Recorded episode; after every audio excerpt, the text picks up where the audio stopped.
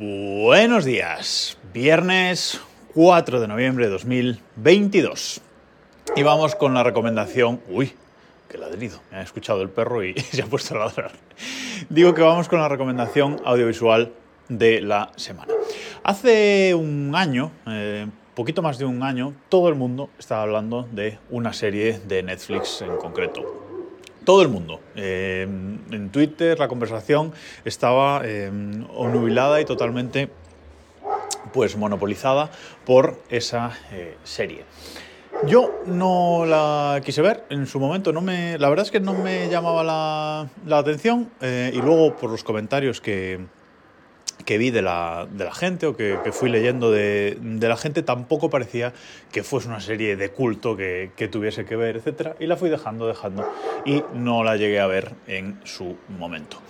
Pero este año, pues hace, no sé, un mes o un par de meses, por la recomendación de, de una amiga, pues mmm, nos pusimos a, a verla en casa, nos pusimos a ver eh, la serie El juego del calamar, que seguramente el 90% de los que me estáis escuchando habéis visto la serie y tenéis vuestra opinión al eh, respecto. Es una serie de televisión eh, surcoreana que habla mmm, en muchos momentos de, de la serie de la propia cultura surcoreana. Y es una serie que ha popularizado, se popularizó mucho en Netflix, sobre todo por su estética. Evidentemente, esta serie tiene una estética muy marcada, muy visualmente, tiene unos elementos muy potentes y la verdad es que eso eh, la honra, ¿no? Es, es un, un, éxito de esta, de esta serie haber podido eh, poner en pantalla esos elementos estéticos tan potentes. Yo tengo que decir que la serie me ha gustado, vaya eso por delante. La serie, pues eh, como digo, no es una serie de culto, pero creo que es una serie que hay que ver y es una serie que personalmente, insisto, me ha gustado por la estética y sobre todo por los dilemas éticos, importantes dilemas éticos que eh, plantea.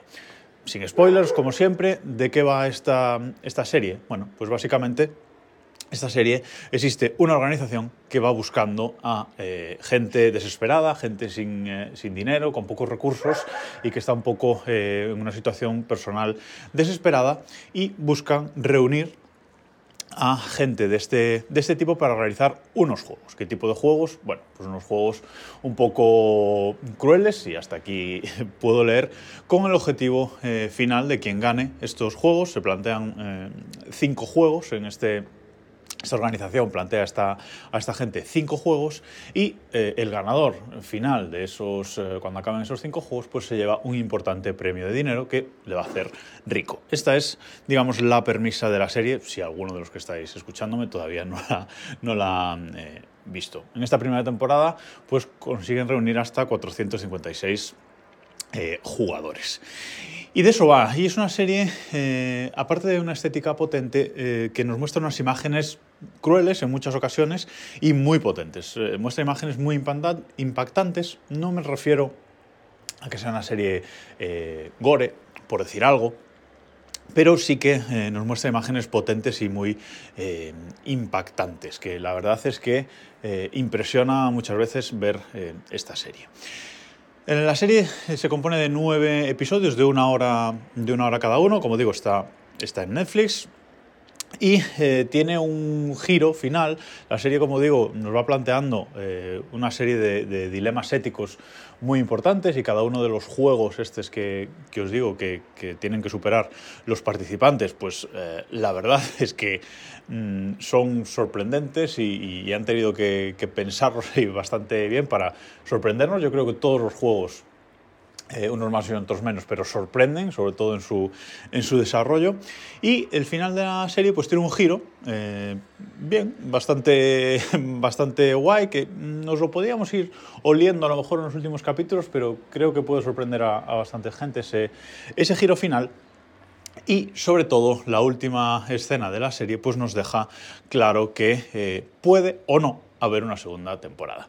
Y la va a ver, la va a ver porque a pesar de que el creador de la serie eh, dijo en su momento que él había pensado la serie para una única temporada y de hecho no quería y le dijo a Netflix que no quería hacer una segunda temporada, bueno, pues finalmente Sí va a haber, Netflix ya lo ha confirmado, que va a haber segunda temporada de esta eh, serie, que no sé si continuarán con la historia original o volveremos a ver otros cinco juegos y de nuevo a, esta organización haciendo de eh, las suyas.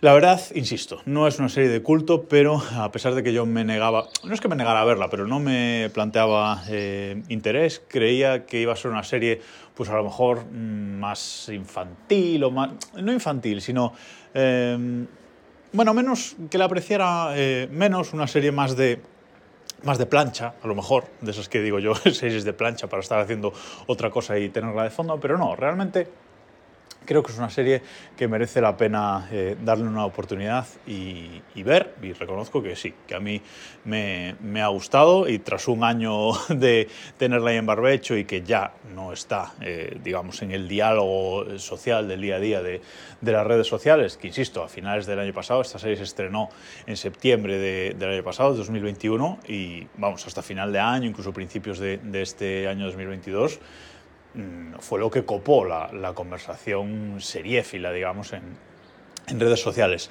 Por suerte, yo me logré mantener al margen de todo tipo de spoiler. Evidentemente, sí que eh, fui viendo pues, memes en, en Twitter, etcétera, con algunas imágenes concretas de, la serie, pero logré mantener al margen de cualquier tipo de, spoiler y eso me ha permitido pues disfrutarla, eh, disfrutarla más y ahora entiendo mejor los memes, por supuesto, pero bueno, ya no eran memes difíciles de entender tampoco. Así que hasta aquí por esta semana y nos escuchamos el lunes.